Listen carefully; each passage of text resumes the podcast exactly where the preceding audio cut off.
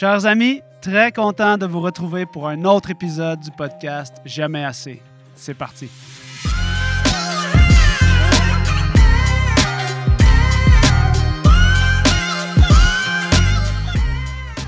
Bonjour à tous et bienvenue à ce nouvel épisode du podcast Jamais assez présenté par Café Barista et Physio Vélo.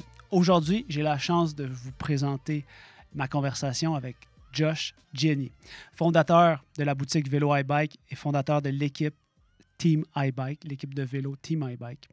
Josh, pour la petite histoire, c'est la première personne qui m'a fait confiance pour la production de contenu.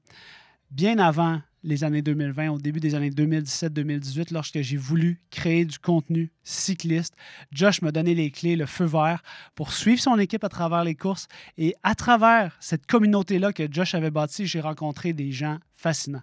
J'ai rencontré Charles Ouimet, qui a fait l'objet de, de nos podcasts récemment. J'ai rencontré Jessica Bon, qui est un cycliste de très, très bon calibre, qui est maintenant notre collaborateur chez Decathlon Canada pour nos formations qu'on donne auprès de Decathlon.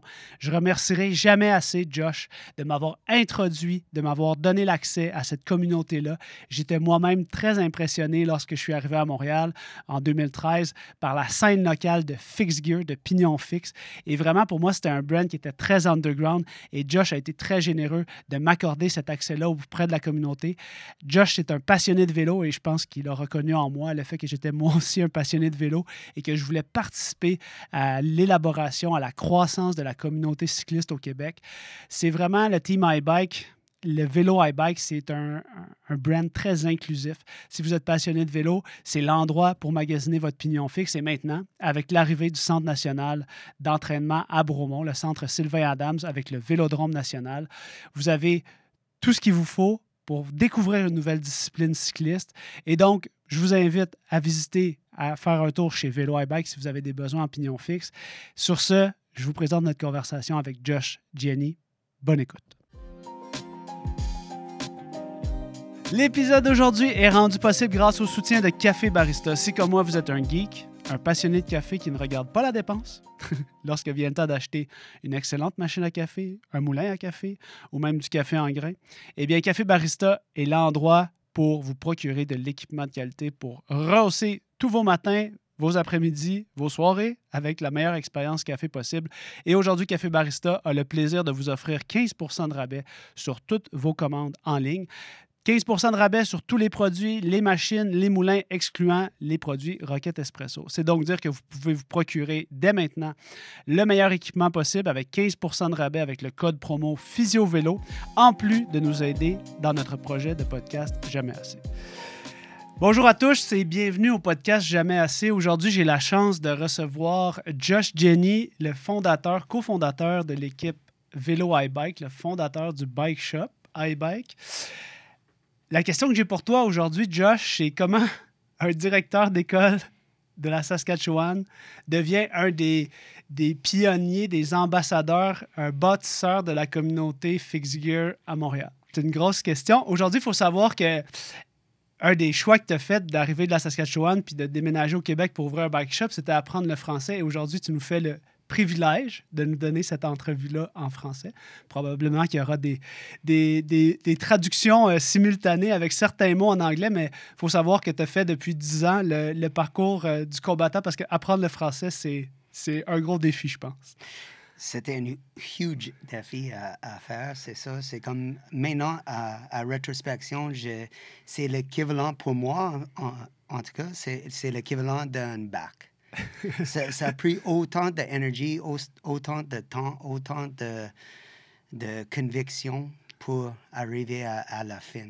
Ouais. Bon, à la ben, fin, ça va jamais la fin, mais, euh, mais c'est ça. Je peux faire une interview en, français maintenant, comme ça fait, c'est ça, dix ans avant, c'était pas possible. C'était pas possible. Ben, en tout cas, merci d'accepter l'invitation. Je pense qu'aujourd'hui, on a vraiment une belle conversation à avoir sur le parcours. Euh, de ton entreprise, puis le parcours personnel que tu as vécu, de, de vraiment, euh, tu sais, les gens que j'ai invités sur le podcast, c'est des gens qui ont bâti des communautés, puis on parlait de ça en pré-entrevue la semaine dernière quand on s'est jasé, le fait que tu as bâti un brand, puis c'est juste en rétrospective, quand on regarde en arrière, qu'on réalise qu'on a bâti qu'est-ce qu'on a bâti? Ça prend du temps avant de réaliser qu'est-ce qu'on a fait. J'avais aucune idée au début euh, que je, je commence à faire un brand. Exact. C'était pas comme c'était pas ça l'objectif à faire un brand, mais à la fin de toutes les, les années, on, on a un brand. On réalise ça. Donc, la première étape, je pense, c'est de raconter un petit peu qu'est-ce qui fait que tu que avais une carrière probablement devant toi qui s'offrait à toi, quelque chose d'assez euh, de, de- de- de disponible hein, de, de- au niveau scolaire à l'école? Oui. Donc, j'ai- une maîtrise en, en, en éducation. J'étais un directeur euh, dans une école euh, euh, secondaire en Saskatchewan avant de déménager ici. Puis, um, mon frère a une scholarship de hockey au, Vermont. Donc, en été que j'ai off, j'ai visité Louis. Euh, j'ai habité en, en Australie aussi. Dans le temps, j'ai rencontré plusieurs euh, jeunes de, de Québec. Donc, j'ai voyagé pour visiter mon frère en Vermont. J'ai fait le voyage de Vermont à, à Montréal pour voir mes amis que de, de Austra- Australie. Puis, j'ai tombé en, en amour avec, euh, avec le Québec puis Montréal. Puis, j'ai dit à moi-même, comme j'ai besoin à, à, à déménager là pour, pour apprendre le français. Euh, le premier objectif, c'est pour apprendre le français. Mais qu'est-ce qui fait, Josh, que quand tu es à Montréal, tu as un coup de foudre pour euh, cette ville-là nord-américaine? Est-ce que tu vas au, au resto? Qu'est-ce qui c'est quoi les. le côté culturel qui existe ici, qui est comme un peu comme San Francisco de- des États-Unis, mais c'est canadien. Donc, euh, je sais que tous les Québécois disent qu'ils sont Québécois premièrement, puis Canadiens second- secondairement, Ouais. mais pour moi, c'est encore Canada. Puis je vois le, le- la similarité de l'Ouest avec, avec le Québec, euh, qui est comme que nous sommes tous Canadiens. Ouais. Um, donc, c'est tout ça en, en- collaboration aussi avec comme les amis que j'ai rencontrés, que j'ai vu avec euh, en Australie, qui m'ont introduit à la culture québécoise que je comprends comme zéro, comme dans le temps. Je viens de l'Ouest, comme, puis toutes les années de séparation, puis tout ça, on est comme de l'Ouest, de quelqu'un de euh, à 20 ans ou 15 ans qui, qui voit ça c'est comme, qu'est-ce qui se passe? Pourquoi il ne veut pas être au Canada? Pourquoi il veut faire le fine? Go away! You know, comme, on n'a pas besoin de vous, man. Si tu ne veux pas être avec nous, tu n'as pas besoin d'être avec nous. Vas-y. Wow! Mais c'était mon perspective Ouais. de, de temps. Mais maintenant, avec, euh, avec tout que j'ai appris de, de, de Québec, je comprends plus comme. C'était pas vraiment la séparation, c'est plus comme le maintenir la culture qui existe, qui est différent. Exact. Comme à l'ouest, il y a les, les pockets de culture partout. Euh, Puis c'est. Pour garder un pocket de culture, c'est vraiment difficile. Donc, je, je admire, puis j'ai beaucoup de respect que un petit pocket de culture comme Québec dans l'Amérique du Nord qui, qui reste fort, Mhm. c'est quelque chose. C'est comme, c'est fort. C'était un, un coup de cœur pour, euh, C'est fort. ça. C'est, c'est, j'aime ça. Le goût d'être différent. Puis moi, comme quelqu'un anglophone qui vient de l'Ouest, c'est pour, pour, pour, de- ou pour montrer le respect, apprendre la langue, c'est, c'est un peu le minimum, je pense. Puis qui, qui c'est un bac. J'ai un deuxième bac à cause de... Je peux parler en, en, en français maintenant. ouais. Ça ouvre les portes. Comme n'importe quel bac ouvre les portes. Ouais. Être capable de parler en français, ça ouvre les portes. Quand est-ce que tu as senti que tu avais atteint un niveau de français? Ça t'a pris combien de temps avant d'être à l'aise? Quand j'ai euh, arrivé, j'ai commencé les cours de français les lundis soirs et mercredis soirs de 6 à 8. J'ai fait ça pour 12 ans de temps, chaque lundi puis mercredi soir. Puis ça ça m'a pris 12 ans de cours avant que j'ai dit, OK, j'ai assez que juste être dans la culture, dans les, dans les places où le monde parle français tout le temps, j'avais assez de base pour, pour Être comment- fonctionnel, être puis- ben, pas fonctionnel, mais assez pour contribuer un peu à gauche, à droite. Puis là, je peux avoir les conversations de, Ouais. de, de n'importe quel sujet. C'est pas aussi facile tout le temps pour Ouais. le monde à me comprendre. Oui, parce que je pense que ta puis- compréhension, est, ta compréhension est extrêmement bonne. C'est plus, des fois, tu cherches un peu certains. Ouais. mais. Tout le monde- mon accent aussi, le monde, des fois, je parle, puis Ouais. Mais je sais, les mots est correct. Ouais, ouais, exact. je répète, je répète. Mais le point, c'est qu'en pré-entrevue, tu m'as aussi dit que les gens apprécient ça. Ils sont capables de voir que quand tu fais un effort par rapport au français, tu sais, c'est comme si les gens ont beaucoup de. Ils sont très flexibles. Ils, Ouais. ils- ils savent que c'est un effort, puis tu fais vraiment ton bout de chemin. Donc, même au niveau entrepreneurial, quand tu es dans ton bike shop, c'est pas une barrière parce que tu t'es forcé pour le faire. Mais un gros, euh, un gros obstacle au début, c'est beaucoup de monde, à Mo- spécialement à Montréal, pour parler en anglais. Donc, ils voient que je parle pas bien en français, ils switch en anglais, Ouais. puis ça ça, ça m'aide pas dans Ouais. le temps. Donc, j'ai besoin de euh, euh, donner un props à mon partenaire Frédéric, qui est vraiment patiente. Il a, dès le début, il parle juste en français avec moi. Toi, tu lui as demandé, tu as dit, Fred, on fait ça en français. Non, non, Non? non, c'est juste lui qui fait Wow. ça, puis avec son patience, il ne switch pas en anglais. Puis c'est, c'est, il est vraiment un Québécois de Québec aussi. qui Le est comme, souche. You're gonna learn, you have to learn it the hard way, that's it.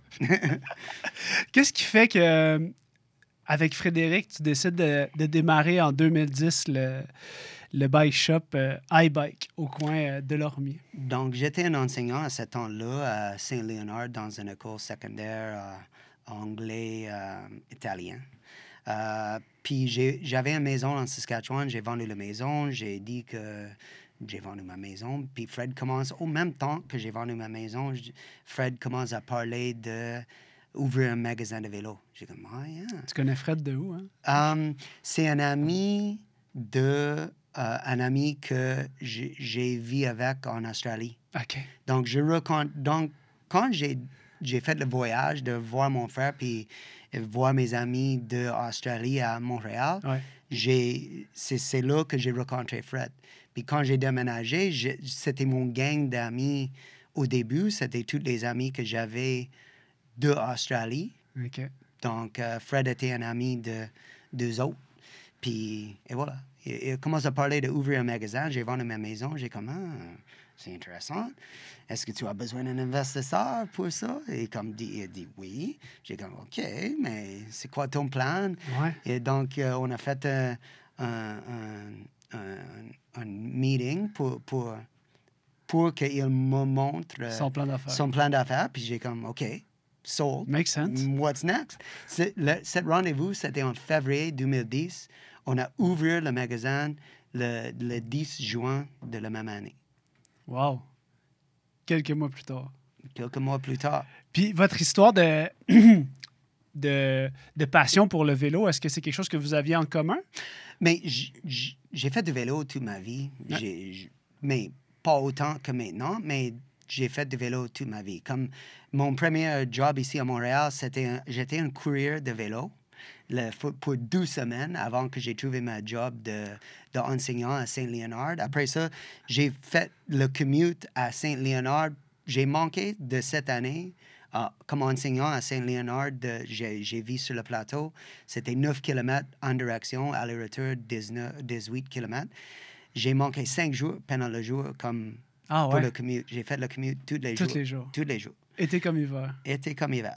Est-ce que tu étais sur un vélo fixed gear à ce moment-là? Non, j'avais un Kona monté en 105 avec une, une fourche en carbone, aluminium, Ah Vélo de route, là. un un vélo de route. Pour ces années-là, c'était quand même euh, un bon vélo. Là. Ouais, c'était un bon un bon vélo, ouais, un bon vélo de route que j'ai roulé toute l'année longue. Puis, euh, Puis là, euh, pour les gens des qui. pneus d'été à Ah ouais? 23 mm toute l'année longue, Dans la slush. Puis dans, dans la-.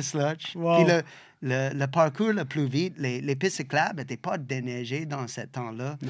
Donc, euh, le, le, plus vite, c'était Sherbrooke puis Pinoff pour Wow. aller à une C'est comme, de pour ceux qui ne savent pas, c'est comme les boulevards. Là. Ça, c'est assez. ça, euh, une, coupe de, une coupe de matin, une slushy, que c'est c'est ça. Pas, je fais pas ça. Maintenant que j'ai les enfants, je fais, je fais pas ça. Non, parce qu'il y a un certain. dangereux. Exact, c'est ça. En rétrospective, on réalise que notre pratique cycliste, en tout cas, moi, moi aussi, là, j'ai eu la même euh, réflexion que toi. Je regarde les, les, les comportements que j'avais à vélo à, Yeah. 20, à 20 ans.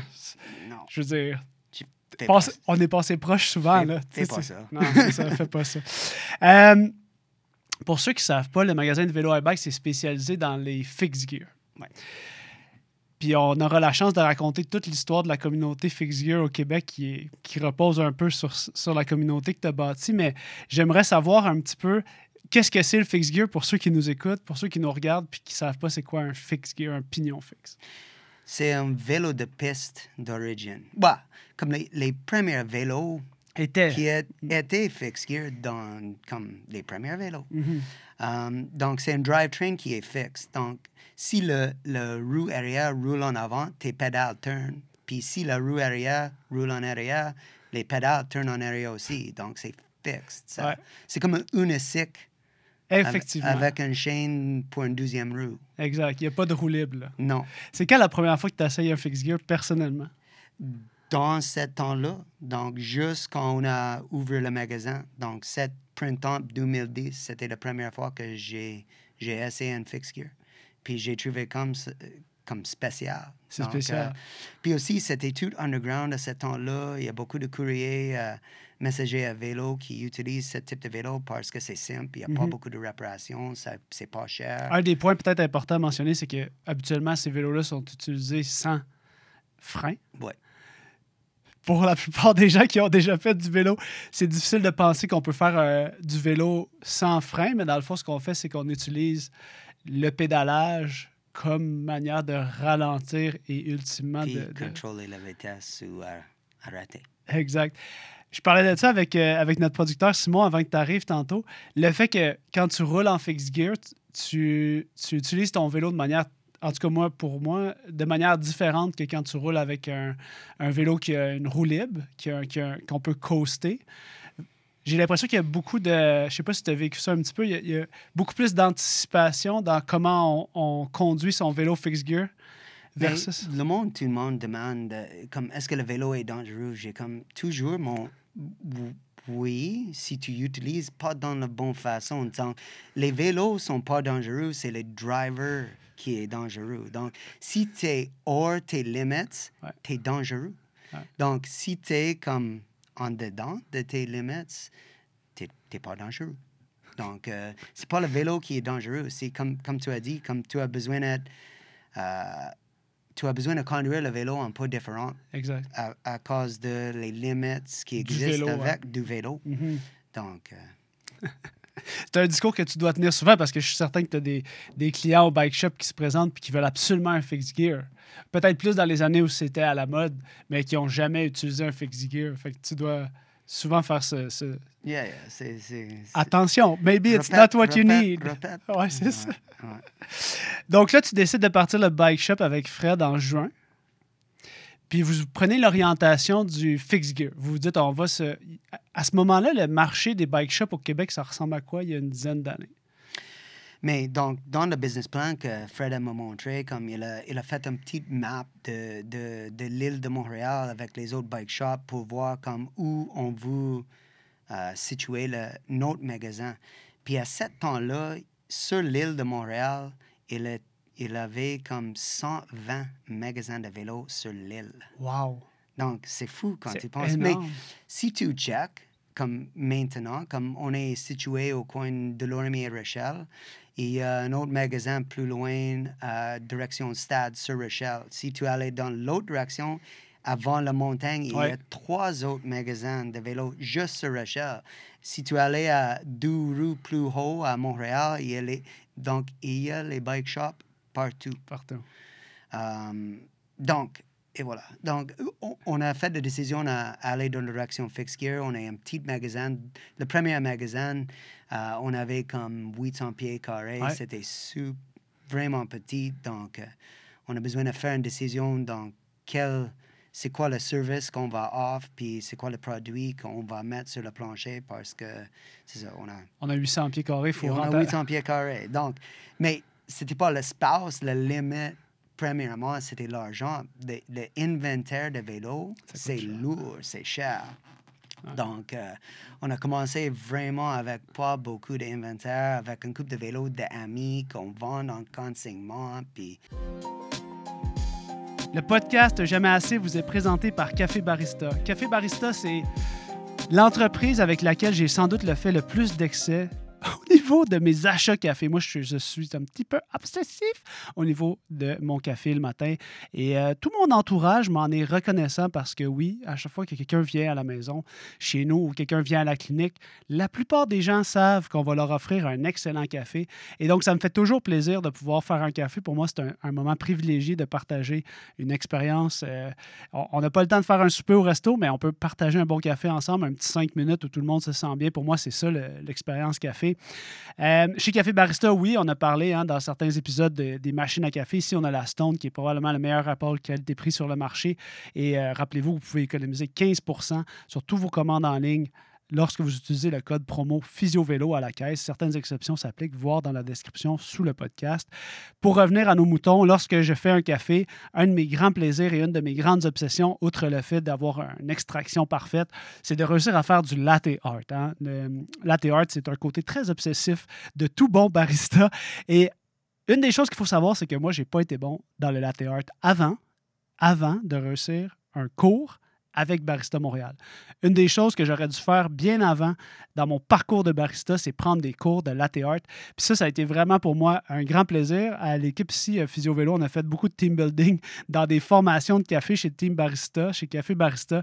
Alors, je vous recommande fortement, si vous êtes euh, dans le même paradigme d'obsession café que moi, de consulter le site Café Barista, de commander votre café en ligne en utilisant notre code promo PhysioVélo pour 15 de rabais, mais aussi d'aller voir leur formation en ligne leur formation en classe, pardon, et de vous assurer que si vous voulez réussir du latte art, eh bien, je vous conseille fortement de prendre un cours. Finalement, toutes les recettes de café barista, que ce soit le latte, le cappuccino, le macchiato, toutes les différentes entre chacun des breuvages est disponible dans nos articles de blog concernant chacun de nos épisodes du podcast Jamais assez. Sur ce, bonne écoute. Euh, si, on, reprend les années 2010, on est vraiment dans la, croissance. Tu me parlais un petit peu en pré-entrevue des, euh, autres euh, aux États-Unis, à Los Angeles, en Californie, l'essor, l'envol de la discipline Fixed Gear avec les créateurs de contenu. Vous êtes comme le brand iBike, le bike shop. Vous vous êtes inscrit dans cette tendance-là. Au début, tu me dis, mon horaire n'était pas super rempli. Fait que je faisais des, des courses qui s'appellent des alley catch. Je faisais euh, beat the main. Je faisais des trucs. Je, je veux que tu me parles un petit peu de comment tu remplissais ton temps parce que tu devais faire. Ça devait être un genre de PR finalement. Tu allais faire des races puis tu faisais ton PR en C'est Facebook. exactement ça. On est, on est un petit magasin. On a, donc, première été, on est comme, man, on a beaucoup de clients. On est un petit magasin. C'est difficile à nous voir. On a besoin de faire quelque chose pour le monde connaît qu'on est là.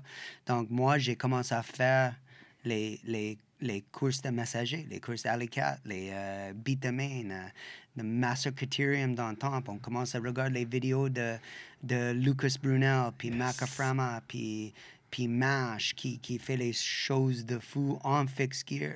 Puis euh, aussi les, le gros course de messager Monster Truck à New York. Euh, euh, puis après ça, dans euh, 2012, je pense que c'était la première fois qu'on a fait le, le Red Hook Crit Ouais. à, à Brooklyn, New York. Si, si je te reprends juste du début, explique-nous c'est quoi la course Beat the Main?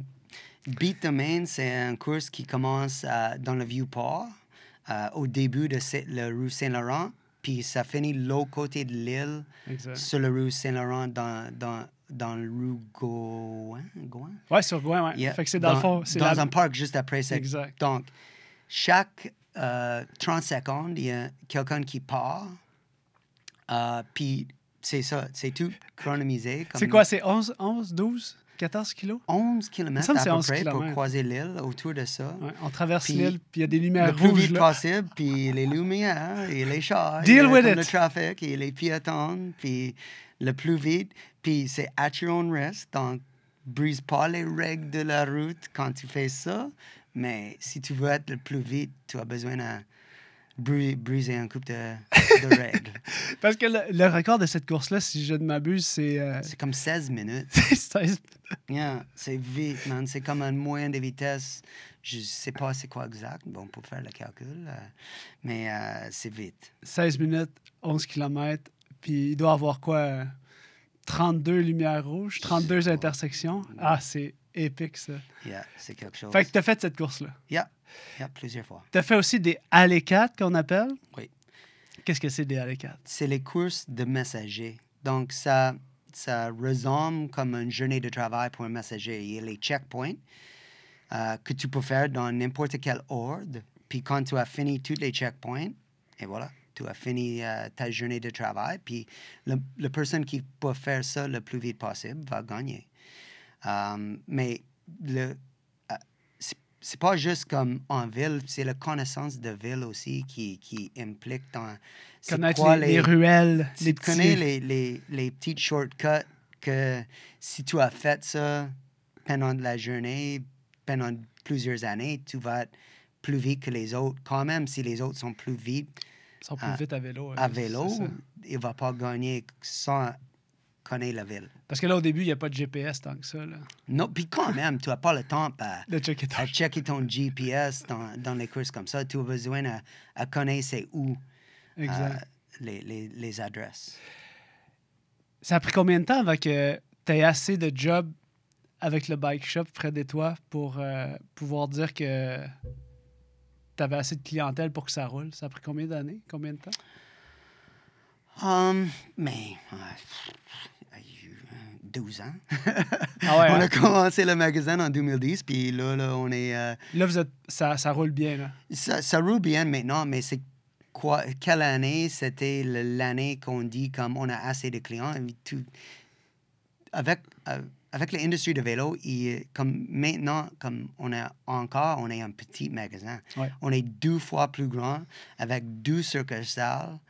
Euh, donc, on est comme 4-5 fois plus grand comme Ouais. côté espace que premièrement. Puis on est encore tiny relativement à les autres magasins comme Primo ou Clico. Mhm. Mais ça a-tu déjà été un objectif pour toi de, d'être un gros non, bike shop? c'était pas un objectif, Non. mais um, assez grand qu'on peut vivre confortablement. Ouais, ouais, exact. Donc, euh, c'est ça. C'est- L'objectif, c'est.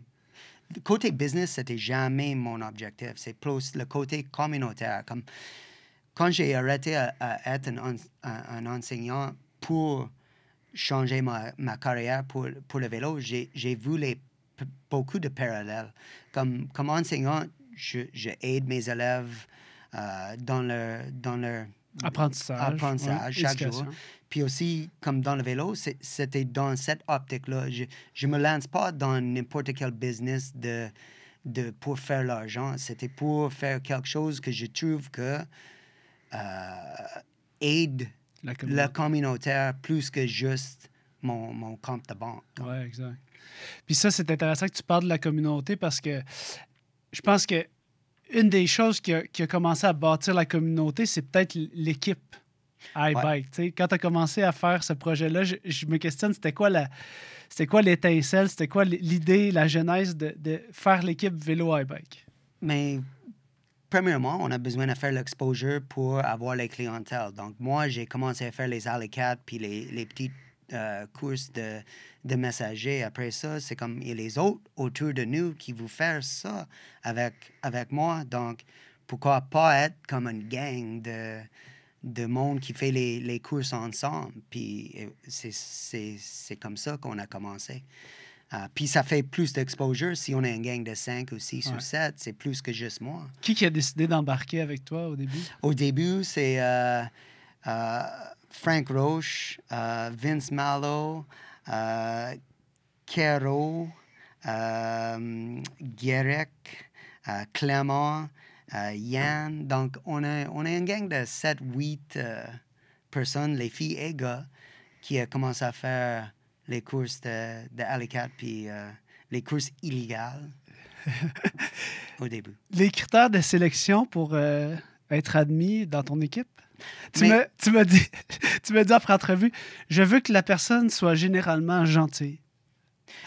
ouais, mais au début, c'était juste le monde qui était autour de nous, Ouais, qui, aime faire du vélo. C'était, on n'a on a, on a pas comme un, un, un critère pour. C'était juste, on a fait du vélo ensemble anyway, donc pourquoi On pas faire les t-shirts ou les jerseys qui dit on est une, une équipe. Puis c'était ça au début. Mais après ça, comme avec le temps, c'était comme C'est ça. C'est comme. Devenu une équipe un peu compétitive. Tu sais, moi, je te- quand tu me dis euh, les cyclistes qui veulent être là, ben, on les accepte, ils n'ont pas besoin de, de fitter dans le, dans le moule du, du cycliste standard. On veut juste que les personnes soient généralement gentilles. Puis j'ai trouvé ça intéressant parce que euh, quand j'ai. Le premier contact que j'ai eu avec euh, l'équipe iBike, moi, je vous connaissais par tout le contenu que vous aviez créé, euh, euh, un fameux vidéo là, en noir et blanc hein, sur YouTube. On pourrait le, mettre euh, dans la version vidéo du podcast, juste mettre par-dessus, montrer un petit peu. Vous avez créé du, super contenu. Puis moi, la première relation que j'ai avec l'équipe iBike, c'est certains de vos coureurs qui viennent à la clinique faire un bike fit. Puis là, je rencontre ces gens-là, puis moi, je suis intimidé, par le côté... le côté cool de iBike, je me dis, tu sais, ces gens-là sont, sont trop cool. Genre, l'image que j'ai de votre brand, c'est que c'est, c'est vraiment une gang euh, tissée serrée. Puis on dirait que je j'ai jamais pensé que je pourrais avoir accès à ces gens-là. Fait que là, je rencontre euh, Nicolas Côté, l'ingénieur. Je rencontre l'autre Nicolas Côté, les deux Nick. Nick Nick. Euh, puis finalement, ils sont comme Ah, c'est cool le service de Bike Fit. Tu veux-tu qu'on fasse un truc avec l'équipe iBike? Non, non, non. Puis là, moi, je, suis- je débute la, la, la shop sur, euh, sur la rue Saint-Denis. Puis je suis comme Wow! J'aime ça faire des vidéos, j'aime ça créer du contenu, puis ils veulent que je vienne avec eux, genre, sur les races. Puis ça a été vraiment, tu sais, merci d'avoir accepté cette, euh, cette, euh, de m'avoir offert cette opportunité-là parce que je suis rentré dans une, dans une gang, je suis rentré. Tu, tu fais le critère, man. C'est vrai, c'est vrai, j'ai fait les critères. Je suis généralement gentil et je, je suis passionné de vélo. Et mais, mais je me retrouve vraiment à rencontrer des gens tu sais, qui sont, euh, qui, sont qui sont pas là pour le pour la performance. En tout cas, c'est pas leur priorité. Ils sont performants, mais c'est pas leur priorité numéro un. Leur priorité numéro un, c'est ils trippent sur le vélo puis ils trippent à être ensemble sur le bike. tu sais. Puis cette, énergie-là, ben, c'est contagieux. C'est un peu ça ton. C'est un peu ça ton brand. Ouais, un peu, oui, c'est ça. Moi, j'ai commencé à faire les courses toute seule. Puis après, un ami qui me rejoint. Puis après ça, il y a un autre qui veut, ah, ouais, c'est, cool. euh, on va faire ça tout ensemble. Puis lentement, mais sûrement, euh, ça monte. Il y a plus de monde qui veut être euh, là. Puis comme tu as dit, tu, tu as vu les choses qu'on fait. Puis tu étais content à, à participer aussi. Donc, c'est, tout ça. Ça, ça, ça build. Ça prend du temps, mais ça. Lentement, exact. mais sûrement, ça, ça build. Parce qu'en rétrospective, là, t'es, t'es- t'es- le brand que tu as bâti au niveau du marketing, tu me dis en pré-entrevue, le meilleur marketing, c'est le marketing qui nous coûte rien. Ouais. C'est, c'est du marketing qui se fait de par le bouche à oreille. Fait que ton plan au début de marketing, c'était. C'est pas un plan de marketing. C'est comme. Bah, oui, comme je vais faire les courses pour comme le monde pour voir comme j'ai un magasin. Puis ça, mais euh, c'était pas un plan de marketing professionnel. Comme j'ai aucun background dans, dans ce domaine-là. Mais tu as quand même rencontré des. Les, les premières personnes que tu avais dans ton équipe. Moi, je, je les vois encore aujourd'hui, 10, 12 ans, 13 ans plus tard. Les gens qui rentrent dans l'équipe iBike, sont comme Moi, je veux designer le prochain jersey, je veux, je veux Ouais. m'impliquer, genre, je veux m'en occuper. Et voilà. Et voilà. Euh, mon, mon, aussi, I guess, my- mon, mon principe de branding aussi, c'est together we are more. If we're working together, uh, we can accomplish way more than all of us working individually. Exact. It's you know it's it's organizational theory. It's Right. like if you can get people working together, you're going to create way more than if they all work by themselves individually. Mais, mais c'est quand même un défi de, de créer cette cohésion, ce, ce, ce- ce groupe-là. tu sais, Qui, comment tu fais pour les regrouper autour d'un même objectif, ces gens-là? tu sais? Um, if you build it, they will come. If you live it, they will want to be part of it. It's it's just about doing something. Eh, people are attracted to to fun and to passion and to and to good energy. So me going to a race and having a blast and then saying, "Hey, come," and then that person going to the race or going to whatever or doing whatever and having fun, it, it just builds on itself. People want to be part of fun things that are that are full of energy and full of passion and full of uh, good, I guess, in a way. Est-ce que tu as déjà trouvé ça? euh, J'ai l'impression que, que toi, tu as mis personnellement beaucoup d'énergie dans ça. Je sais que ça vient, tu es vraiment passionné tu sais, de, de bike puis de bâtir cette communauté-là, mais est-ce qu'il y a un moment où, y a-t-il un moment où on se fatigue de, de faire ça ou ça a toujours. For, for sure. Comme, euh, j- j- je mets moins d'énergie là-dedans maintenant, Ouais. mais je n'ai pas besoin de mettre autant d'énergie là-dedans parce que maintenant, on a une équipe de comme 70 personnes. 70? Yeah. C'est fou, hein? C'est fou! Yeah. Il y a 70 personnes dans l'équipe iBike, Wow! dans plusieurs catégories. C'est pas tout le monde qui pointe dans chaque course, mais dans, dans nos petits groupes de Slack, où Ouais. on organise toutes les affaires, on est comme 70 Wow! dans cinq différentes catégories avec euh, c'est ça c'est que maintenant une chose qui, qui, qui me rend fier c'est le, le- l'équipe féminine qui Ouais. commence à prendre de place mais j'ai essayé pendant plusieurs années à organiser les filles nanana, puis je ne peux pas faire ça. Je suis ça un, peut- ça peut pas venir je suis de- un gars. ça Ça, peut pas peut venir pas de être toi. from- ça peut pas. Le leader de quelque chose féminin peut pas être un gars. Ça doit venir de où. Puis trouver quelqu'un qui vous Jouer le leader. puis qui va être la première qui tienne le, le, le, le petit flame. Ouais. C'est, puis Fanny euh, Brousseau, maintenant, c'est, elle qui, qui est le, le leader de cette direction-là, qui commence à prendre la, la, la, l'amplitude. Ouais. Puis, mais c'est, ça. C'est, ça que j'ai dit à elle. C'est, dans deux, trois ans passés, c'était, elle était le seul qui pointe aux courses. Puis j'ai comme, if you just keep going and having fun, puis dis à le monde comme venir avec moi, il va venir. Mais tu as besoin de juste. Je pourrais pas le faire pour toi. Ben, c'est- Je peux pas faire. J'ai essayé, J'ai essayé. plusieurs fois avec plusieurs directions, puis ça marche pas. Donc ça doit venir de, de, de elle, puis Mhm. de, de eux. Je pense que tu es vraiment fier, puis tu as de quoi être fier de l'équipe féminine. Qu'est-ce que tu peux faire, toi, de l'extérieur pour supporter ça? Juste supporter ça. That's it. Je ne peux pas vraiment faire les choses concrètes.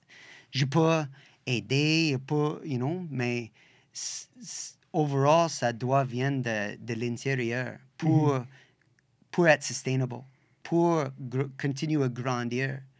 Ça, ça doit venir de l'intérieur, pas l'extérieur. Tu viens de dire le mot euh, sustainable. je pense qu'on avait fait un petit. euh, on s'était dit qu'on on avait un petit sujet controversé, toi puis moi, à discuter aujourd'hui. Puis euh, on parle de sustainable, on parle de, durabilité dans. Maintenant, peut-être euh, la question que j'ai pour toi, sais, au niveau écologique. Il y a quelque chose avec l'industrie du bike qui s'est transformé tranquillement un peu en fast fashion, puis en manufacture de, de vélos à grande échelle euh, en Asie. On va pas passer plus que cinq minutes à parler de ça parce que je pense que c'est juste important que les gens soient conscients, de conscientiser les gens. C'est quoi le problème avec l'industrie du bike puis le fast fashion au niveau du vélo? création de déchets, simplement. C'est comme, si tu achètes puis tu changes, c'est pas sustainable. Tu peux pas changer ton vélo chaque année puis pense que tu vas pas avoir une montagne de vélos en, en fin de ta vie Ouais. que tu as créé comme avec tes achats. Quand tu as des clients qui arrivent au bike shop et qui te demandent de- d'acheter euh, le cheapest bike, C'est quoi ton vélo le moins cher? Hmm. On a juste les vélos. Ben, c'est ça. C'est comme si tu spends un peu plus au début, ça va être moins cher long terme. Mais le monde, c'est pas la réalité de tout le monde à, à, à- dépenser un, un- un- un petit 2, 3, 4, 500 de plus. C'est, beaucoup dans un budget euh, de, de beaucoup de monde. Puis Ouais.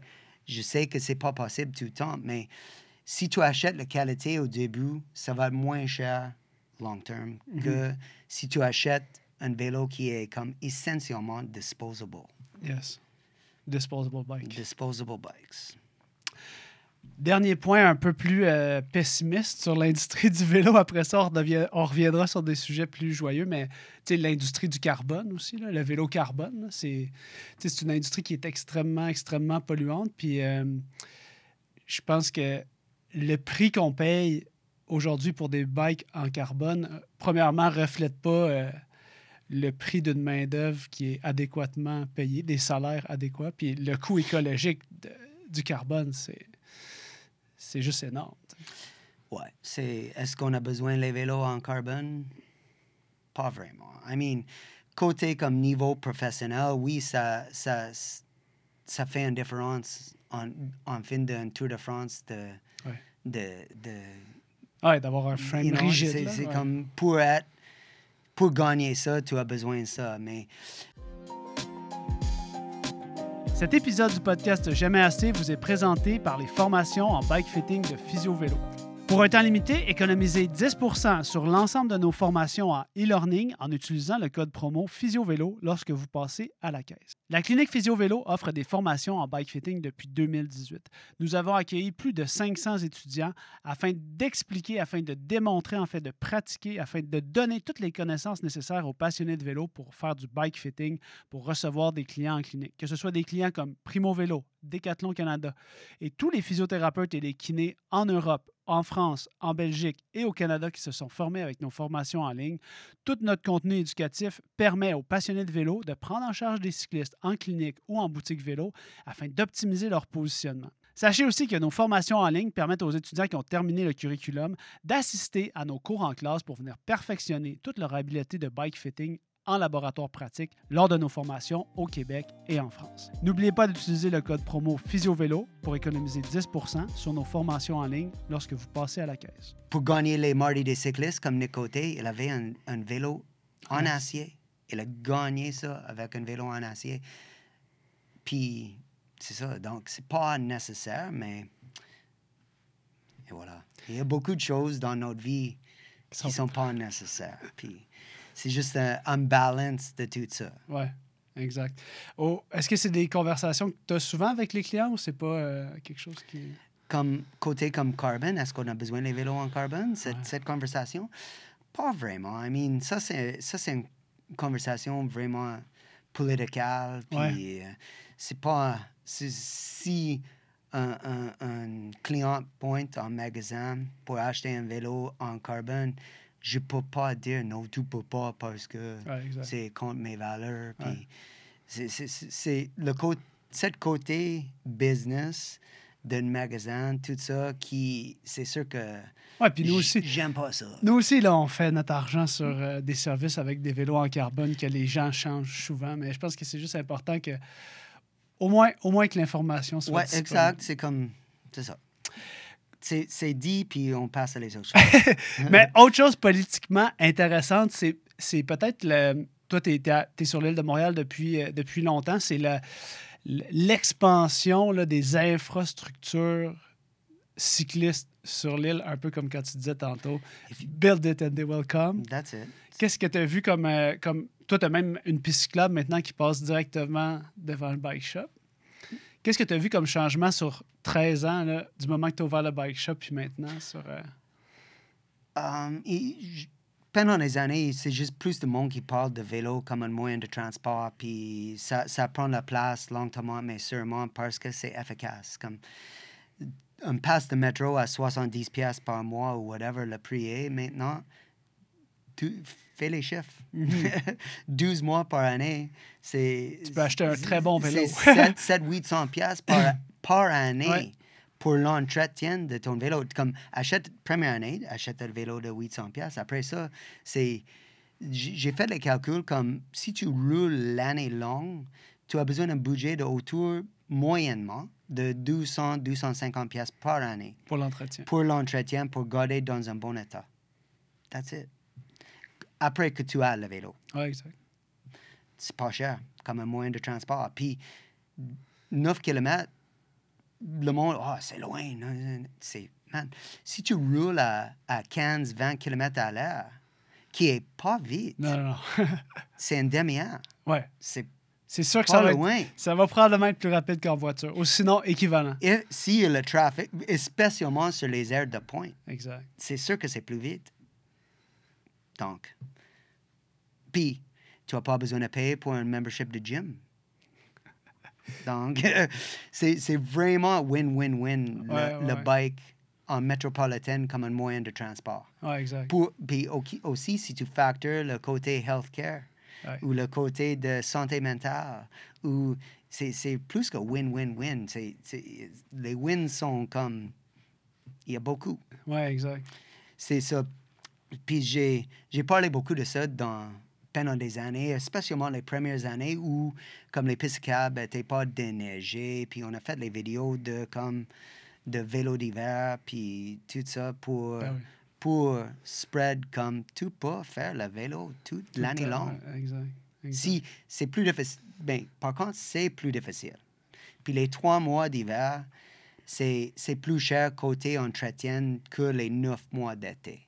Donc, pour faire du vélo d'hiver, c'est comme, c'est vraiment Mhm. prochain niveau de, Ouais. de commuting. Oui, ouais, ouais, c'est clair. Faut pas le- C'est pas nécessairement que ce soit exigé de tout le monde, c'est plus que ce soit disponible. Puis, tu sais, maintenant, les pistes cyclables sont déneigées, certaines pistes cyclables s- sur Boyer, tout ça, c'est déneigé en priorité les, les jours de tempête. Là, Tu sais, à Montréal, moi, je trouve ça incroyable que maintenant, tu regardes la... Les pistes cyclables sont déneigées avant la rue, tu sais. C'est- Ouais. C'est nice. C'est bon. Je veux dire, si tu you build it, they will come. Puis Ouais. si c'est le plus facile que ça rend, le, le- le plus de monde qui va le faire. Exact. Si c'est facile, le monde va le faire. Si on parle de plus de gens qui font du vélo, il y a certainement, euh, certainement que la pandémie a augmenté votre, votre demande euh, pour les vélos. Comment ça s'est passé, la, la pandémie, euh, avec, avec Vélo et Bike? Donc, euh, au début de la pandémie, elle a nous fermé. On était, euh, on, on était fermé comme, comme les, autres, euh, les autres business. Que, puis après deux, trois semaines, il a, il a reclassifié comme Essentiel. un- essentiel. Yes. Donc, c'était weird ce temps-là, comme la réflexion de comme, what, euh, qu'est-ce qui se passe? Comme, euh, puis on a réouvert, puis les premières deux, trois semaines après qu'on a ouvert, c'était weird aussi parce que le monde ne savait pas comme qu'est-ce que je peux faire avec, you know, le monde a peur de... Ouais. de Oui, parce que Ah vous, ouais, a- le monde a peur. vous avez réouvert rapidement, Nous-mêmes. c'est ça. Je me souviens un, un fille qui a. mais on a, on, à ce temps-là, on spray tous les vélos comme le monde touche le vélo. Donc, on spray les vélos avec le désinfectant.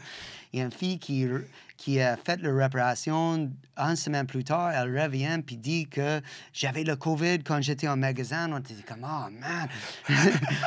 C'est- c'était juste comme le unknown dans Ouais. ce temps-là, comme, comme unknown puis peur de, de, de mourir. Oui, oui, exact, exact. Donc, c'était bizarre. Puis après ça, on tombe comme de- dans la deuxième phase de COVID, comme le monde a rien à faire. Ils veulent des Donc, bicycles. ils voulaient des bicycles pour être capable d'être dehors, puis libre, puis actif. Puis l'industrie a fait comme boom. Puis là, overall, en général, je pense que l'industrie juste a fait une augmentation généralement d'un certain pourcentage. C'est quoi le pourcentage exact? Mais Ouais. il y a plus de monde, il y a plus de bikes sur la rue, il y a plus. Il y a plus. Ouais. C'est- Mais- L'industrie a juste fait pas- un petit step. Est-ce que vous avez un shortage de. Est-ce que vous avez un, un manque d'inventaire de pièces? Ouais, hein, ouais, ouais. C'était tough à, à trouver les bikes, tough à trouver les chaînes. Maintenant, c'est correct. Il y a encore un couple de, un couple de directions qui est comme pas disponible Ouais. comme avant, mais overall, c'est correct. Donc, et voilà. Puis cette augmentation-là de la clientèle, est-ce que vous, vous continuez de la ressentir après deux ans et demi, trois ans? Mais on n'a pas tombé dans full dans le nouveau réalité. Euh, donc, on est encore dans le aftermath de COVID, comme on va tomber où avec tout ça? OK. Est-ce que tout le monde qui a acheté les bikes, est-ce qu'il va vraiment faire du bike ou il va juste vendre leur vélo puis le marché va être? Donc, on va, cette année, on va voir un peu plus comme on est où Ouais. avec tout ça. Qu'est-ce qui va se passer? Une des choses que vous avez accompli avec, euh, avec euh, Vélo iBike puis l'équipe iBike, c'est la démocratisation des courses de fixed gear sanctionnées par la FQFC. Fait que dans les, à partir des années quoi, 2015-16? Ah, C'était mon euh, devoir à, à- Ah, c'est pas- de problème. Le, le date de On est, mais- on est autour de ça parce que c'était les- ça a commencé au mercredi Laval, hein? C'était-tu les mercredis Laval? Non, le- les, les, les, le premier course fixe, c'était le iBike Crit au Jackalope. Ah, c'est vrai, c'est Jackalope, on en a parlé, moi, oui. Donc, euh, puis c'était au de 2014-15. Je sais pas, c'est c'est après le Red Hook Crit qu'on est comme, man, on a besoin de ça à, Montréal aussi. Donc, euh, on a commencé ça. On a fait une coupe de course euh, au D-Strand l'année passée. On a fait euh, le Decathlon Crit. On a fait une collaboration avec Mercredi Laval. On, on tombe dans la troisième année cet été qu'on fait une collaboration avec eux pour avoir les courses de fixe après les, les Mercredi Laval. Puis- Comment, comment, comment vous avez fait pour démarrer ces courses-là, comme pour trouver les règlements? Qu'est-ce que vous vous vous êtes inspiré des règles du Red Hook? Vous êtes, euh, Peux-tu nous dire c'est quoi le Red Hook en premier pour que les gens, le défunt RIP, euh, Red Rest Hook c'était une course de pignon fixe Ouais. qui a commencé à, à- à Brooklyn, New York, qui a fini avec euh, euh, un- une série qui est Brooklyn, Milan, Londres, puis Espagne, Barcelone. Donc, quatre courses, qui est comme une série de courses, qui Yes. est comme le championnat du De monde de fixed gear. yes. Euh, puis enfin, la dernière année, c'est, ça a rendu comme vraiment une course professionnelle avec les, avec les gars de la World Tour. Qui- qui s'inscrivent, qui, ouais. qui, qui, qui fait les courses. Ouais. Donc, euh, c'est ça, c'est, c'est, c'est, c'est là qui a, cette course-là qui drive les, les plus petits communautaires partout au monde. Ouais. Donc, euh, c'est ça, mais il, euh, c'est fini, le Red Hook Crit. Donc, euh, ça n'existe pas depuis des années maintenant, mais il y a encore les petites pockets de, de communautés fixed gear qui existent encore, comme, comme chez nous. Fait que là, vous avez bâti ces- les règles de Critérium Fixed Gear à partir de ce qui existait dans cette scène-là? Oui, puis une autre connaissance de c'est quoi qui est important, euh, c'est quoi, quoi les choses? Puis aussi en collaboration avec la FQSC, comme c'est quoi important pour eux, c'est quoi important pour nous, pour être sûr qu'on a un, un bon liste de réglementation que, qui peut guider le monde. Ouais, ouais, pour que ce soit sécuritaire, que ce soit C'est ça. adéquat. Ouais. Y a-t-il des restrictions sur euh, les ratios sur euh, ce que vous pouvez utiliser comme gear ou y a Non. pas, c'est pas euh, Pas de restriction, c'est tes jambes qui fait la restriction. tes jambes qui décident? Yeah. Et là, on arrive au, au tournant euh, 2022, octobre 2022, le, le Vélodrome, le Centre national au Québec, le premier euh, vélodrome couvert depuis l'époque euh, olympique, ouvre à Bromont. Et puis là, votre brand est bien positionné. Jo- J'ose imaginer que vous êtes bien positionné. Puis déjà, j'ai l'impression que la moitié des heures euh, utilisées sur la piste à Bromont, c'est euh, c'est l'équipe iBike qui les utilise. on, on a beaucoup de monde qui, qui, qui va là. Ouais. Comment tu entrevois la suite avec l'arrivée de. C'est comme un peu la suite logique de, de l'expansion du pignon fixe puis de cette, euh, de cette discipline-là du, du fixed gear qui, qui va pouvoir continuer à l'année maintenant, tu sais, dans le vélodrome? Mais ça va changer notre, notre hiver complètement. I mean, c'est un outil qu'on peut utiliser l'été aussi, mais surtout dans ma tête, pour moi, Ouais. comme personnellement, c'est l'hiver. On peut rouler avec une vraie vente d'en face, pas une fan dans notre sous-sol avec, avec Zwift, qui est un bon outil aussi Oui, 100 euh, euh, pour, pour faire les entraînements, mais tu es tout seul dans ton sous-sol ou wherever, euh, avec un petit avatar sur l'écran qui Donc, c'est intéressant, mais moins intéressant que euh, faire de vélo pour vrai. Allez-vous organiser des événements au vélodrome? Ouais. Non, euh, genre, j'ai parlé avec eux comme euh, pour aller dans cette direction, mais on n'a pas besoin de le faire. Il va le faire, puis aussi, il y a- Cibois qui fait les, les petites euh, courses comme plus amicales les Ouais. jeudis soirs, qui va être comme un, un stepping stone, comme une introduction de courses de vélodrome pour que ça... Donc, la communauté de vélodrome puis vélo de piste va juste grandir dans les prochaines années. Si on a des, auditeurs, des gens qui écoutent, c'est quoi la première étape pour aller essayer le vélodrome? tu as besoin de faire une certification là-bas. Donc, il y a une certification A et B, euh, donc qui, qui sont comme autour de 12 heures chaque, si je je me trompe pas. Euh, puis ça coûte autour de 100 dollars. Puis si tu as besoin de louer un vélo, il y a les vélos à louer. Donc, euh, c'est ça. Donc, ça, c'est les étapes à, à faire certification là-bas. Puis déjà, là-bas, il y a comme plus que 1000 personnes qui ont fait leur certification. Ah puis ouais. ils ouvrent les certifications encore. Donc, ça va juste lentement, mais sûrement, on va avoir une grosse communauté euh, de vélodromes, de vélos de piste. euh. Pour ceux qui sont intéressés, là, toi, Josh, euh, si on a besoin, un des trucs avec le Fix Gear qui est vraiment cool, c'est qu'on peut avoir un vélo qui est fait pour la compétition, mais pour une fraction du prix euh, d'un vélo de route haut de gamme à 5-6 000 tu sais. Un vélo, pour aller au vélodrome, puis être dans le game, c'est 1000 dollars. Tout monté. Tu as besoin des souliers, un casque, tu as besoin des les accessoires, mais le vélo, c'est 1000 dollars. Un vélo aluminium avec une fourche en carbone, avec, euh, avec les roues, sans frein. C'est, c'est, pas cher, c'est 1000 dollars. Comme moi, cette vélo à 1000 dollars, le frame que j'utilise en ce moment, c'est cette frame. J'ai fait les upgrades de pièces dessous, mais, euh, mais le frame, c'est cette frame. Comme tout monté, le vélo était 1000 dollars. C'est ça le frame que j'ai en ce moment. Si on revient un petit peu à. J'aimerais ça qu'on revienne au, au marketing puis au brand iBike. Des fois, j'ai l'impression que, tu sais, le brand iBike, toi, tu as une vision de ce que c'est, mais souvent, le brand, il vit dans les yeux de, de tes participants ou de tes clients. Tu sais, le brand iBike, tu le vois quand tu as un client qui rentre parce que lui, il a une perception de c'est quoi le, le brand iBike. C'est quoi le brand iBike pour toi? Pour moi, euh,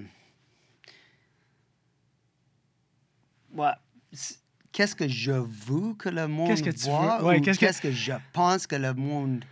Ok, C'est- dis- c'est- dis-moi qu'est-ce que- Il y a plusieurs Ouais, angles à, à- exact, il y a plusieurs angles. Mais Qu'est-ce que tu aimerais que les gens voient? C'est quoi ton objectif? euh, comme un magasin de vélo qui supporte la communauté de, de fixed gear puis vélo de piste de base, euh, c'est ça. C'est, une grosse question. C'est difficile à, à, à donner une un Ouais. réponse vite, vite. euh, euh, j- j'espère que c'est ça. Ouais. J'espère que c'est juste le support de la communauté, de, principalement de vélo de piste, puis euh, de vélo fixed gear, puis le, le support des athlètes autour de ça, puis... Et voilà. Yes. La vision, tu sais, moi, j'avais une vision de c'était quoi iBike avant de travailler avec vous. Puis j'espère que les gens vont comprendre aussi que, tu sais, c'est pas. euh, Il n'y a pas de question de à quel point tu es bon en bike. Moi, j'ai vu plein de gens dans ton équipe d'iBike qui commençaient de zéro. Puis tu avais des gens qui étaient très bons. Tu as vraiment un large éventail de, de, de niveaux de performance dans ton, dans ton équipe iBike. Fait que tu veux-tu nous rappeler les critères de sélection si on a des cyclistes qui veulent se joindre dans ton équipe? Au début, comme on, on cherche le monde pour venir dans l'équipe, Ouais, là, vous avez moins ce problème-là. là. on n'a aucun problème. euh, donc là, je, je reçois les courriels de, de monde tout le temps que je ne connais pas, comme comment ça marche pour rentrer dans l'équipe. Donc, en ce moment, pour rentrer dans l'équipe, on a comme blue, le blue shirt ou red shirt comme dans le temps. Comme, donc, tu as besoin d'acheter ou... ou euh, puis aussi, tout, tout le monde a les petites rebelles. Si tu es Ouais. dans l'équipe, c'est comme tu n'achètes pas le, le, le jersey puis les bibs à, à, à prix, plein prix. Tu, as, tu as les deals euh, pour ça. Puis tu as besoin de commencer première année à partir de... Ça, c'est comme... Ça, ça va être le troisième été que j'ai impliqué cette, cette règlement. Tu as besoin d'être dans un blue shirt pour la première année. Si ça va bien, puis tu aimes ça, puis on aime que tu es avec nous, tu vas avoir le, le, le, le- privilège L'opportunité. ouais. à, à, à rouler le, le vrai suit de l'équipe l'année après. Yes. Parce qu'il y a beaucoup de monde qui, ouais, je veux être dans l'équipe, puis il rentre dans l'équipe, il n'y a pas, ou le vibe n'est pas correct, ou, euh, ou le monde qui veut juste avoir des choses gratuites Ouais. pour être dans une équipe, puis il part l'année prochaine pour une autre équipe, puis. Ouais, C'est pas- pas sustainable. Ah, Si, si tu donnes le- les choses à du monde puis il part dans une autre équipe l'année prochaine, c'est pas sustainable. C'est comme, on n'a pas les budgets de, pour supporter ça euh, avec un petit, quand même avec un gros magasin. Ouais, C'est comme, avec un petit magasin, le budget, comme on a dit avant, le- euh, ça ne peut pas coûter l'argent. Ça, ça coûte mon temps Ouais. qui, qui, qui a, on peut mettre un, un, un chiffre dessus ça aussi, Ouais. mais ça ne coûte pas l'argent cash flow comme cash. Puis, donc, euh, c'est ça. C'est toute la question de sustainability pour être sûr que ça continue à, à rouler. Est-ce que tu pensais que tu allais te retrouver avec ce problème-là quand tu as démarré euh, l'équipe iBike? trop, trop de candidatures. Non. non, non, non. Jamais comme jamais. C'est fou, hein? Mais on est là. Oui, exact. Exact. Ah, c'est cool. Comment tu vois le, le- le fait d'être sustainable encore euh, le prochain 10 ans? Comment tu, vas, comment tu vas faire pour que le vélo e-bike demeure relevant euh, pour les prochains 10 ans? T'as-tu des, tu fais-tu des plans ou t'en as. Non, I mean, c'est une année à l'autre. Euh, J'ai pas, j'ai pas fait le temps pour construire comme c'est quoi les objectifs pour Mhm. l'équipe euh, pour les prochaines 10 ans. C'est, c'est plus comme pour l'année prochaine. Une année, les, une année À la fois. à la fois. Ouais. Comme il y a beaucoup de choses qui changent en, en année à, à la prochaine. Côté comme le monde qui sont dans l'équipe, Ouais. puis le monde qui part, il y a toujours un roulement. Puis je veux être juste que ça continue à rouler en avant, euh, puis on recule pas. Donc, à date, ça va bien, puis il n'y a pas une raison pour changer vraiment, mais comme j'ai dit, euh, les petites choses qui changent chaque année, mais euh, les grandes lignes vont va rester les mêmes. Pour les prochaines années avec le, le vélodrome, euh, s'il y a des gens qui veulent euh, démarrer, tu as dit, bon, le premier vélo de piste pour commencer, c'est 1000 C'est quoi les meilleurs. euh, il y a des activités le jeudi soir? Par où on commence pour faire du fixed gear si on veut s'essayer sur cette discipline-là? Moi, j'encourage les gens à faire du fixed gear parce que dans un environnement contrôlé, peut-être, parce que c'est comme une. C'est vraiment une autre façon de faire du bike. C'est comme un. Je trouve que la première fois que tu fais du fixed gear, c'est comme si tu réapprenais à faire du bike. C'est vraiment difficile au début. C'est comme un peu. euh, Moi, je me rappelle les premières fois que tu te mets en danseuse debout sur ton vélo, puis l'habitude, tu es habitué que tu vas coaster, puis tu vas te rasseoir, puis là, hop, tu- pour tous ceux qui ont fait du fixed gear, ils savent exactement de quoi je parle, dans le sens que tu vas, tu vas manquer, de- peut-être faire. Un peu cowboy. Un peu cowboy. Comme, un peu cowboy, comme le, le cheval commence à kick. Y a-tu des, des événements? Qu'est-ce qui s'en vient dans la, dans la prochaine saison? Parce que toi, un de tes objectifs, j'ai l'impression, avec les courses que tu offres en partenariat avec la FQFC, les mercredis Laval, le Jackalope, c'est, aussi de pouvoir offrir un niveau. Je me rappelle des courses, euh, certaines des courses que vous avez offertes qui étaient vraiment des niveaux d'initiation, dans le sens que l'objectif, c'est pas la performance, c'est juste apprendre à manœuvrer ton vélo à travers ce, ce nouveau sport-là. Um, mais l'initiation, c'est vraiment comme tu as besoin de le faire. C'est comme on n'a pas comme un, un petit endroit pour que on, on fait ça en ce Mhm. moment. Mais on a parlé, on a un, un bon place pour, pour apprendre comment à manœuvrer ton vélo. C'est le Gare Saint-Bruno. Ah, c'est Bruno, ouais, Le c'est ça, dire. de Gare Saint-Bruno, il y a un entrée puis un sortir. Puis à partir de 8 heures, le dernier train passe, donc il y a, a personne. qui rentre puis part. Sauf que le monde qui a laissé le char puis a besoin d'aller chercher Ouais. le char, donc ça arrive. Mais overall, il n'y a pas beaucoup de monde qui, qui rentre puis sort. Puis c'est, on a fait une course là-bas, comme ou un, un- un- petit parcours là-bas, qui est comme, c'est, c'est Raphaël Lemieux Ouais. qui a, qui a dans cette comme, comme quand on a gagné les Red Hook Crit, puis elle était championne du monde Ah, exact. dans ce temps-là, parce qu'elle a gagné le overall dans le Red Hook Crit, puis Ouais. plusieurs étapes de le Red Hook Crit. Puis elle venir avec nous au, au Gare Saint-Bruno pour entraîner pour ça. Puis si tu peux aller vite là-bas sur un fixed gear, tu peux aller vite n'importe où sur un fixed gear. Donc, euh, c'est une bonne place pour pratiquer.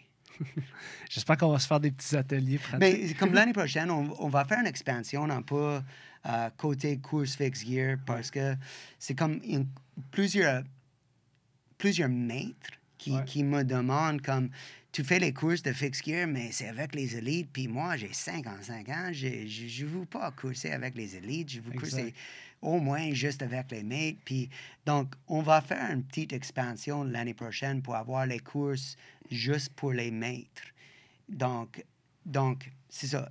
Donc, ça, c'est une façon à, à grandir le, le, le scène de, Ouais, de, de fixed gear. Puis, oui, comme, comme tu as dit, comme ça, on n'a pas quelque chose pour les jeunes élites qui Mais- a besoin de courser avec des élites non plus. Mais- on avait le course à Decathlon l'année passée, c'est le. B-course. Donc, on a encore, mais quand même, c'est comme tu as besoin de à- faire un peu de travail sur ton côté Avant. quand même. Oui, oui, exact. En rétrospective, la, la communauté que tu as bâtie, c'est quoi l'aspect le plus. euh, c'est quoi le game changer dans bâtir une communauté fixed gear? Je suis probablement que quand tu partais ton bike shop, tu savais pas que tu allais te retrouver à bâtir.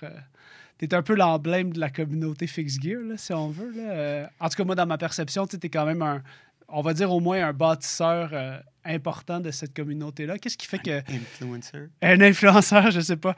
C'est pas péjoratif, mais effectivement, je pense que tu as influencé euh, très positivement la scène du vélo au Québec. là. Mais comme j'ai dit, si tu le fais puis as le fun à le faire, les autres mondes vont te suivre. De suivre. ouais.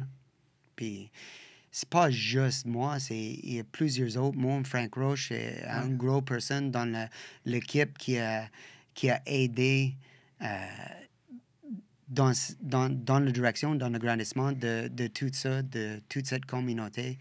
Um, c'est ça, c'est comme ça peut pas ça peut pas venir juste d'une personne, ça va venir de, de beaucoup. Tout La communauté, Mm. venir de la communauté qui Together we are more.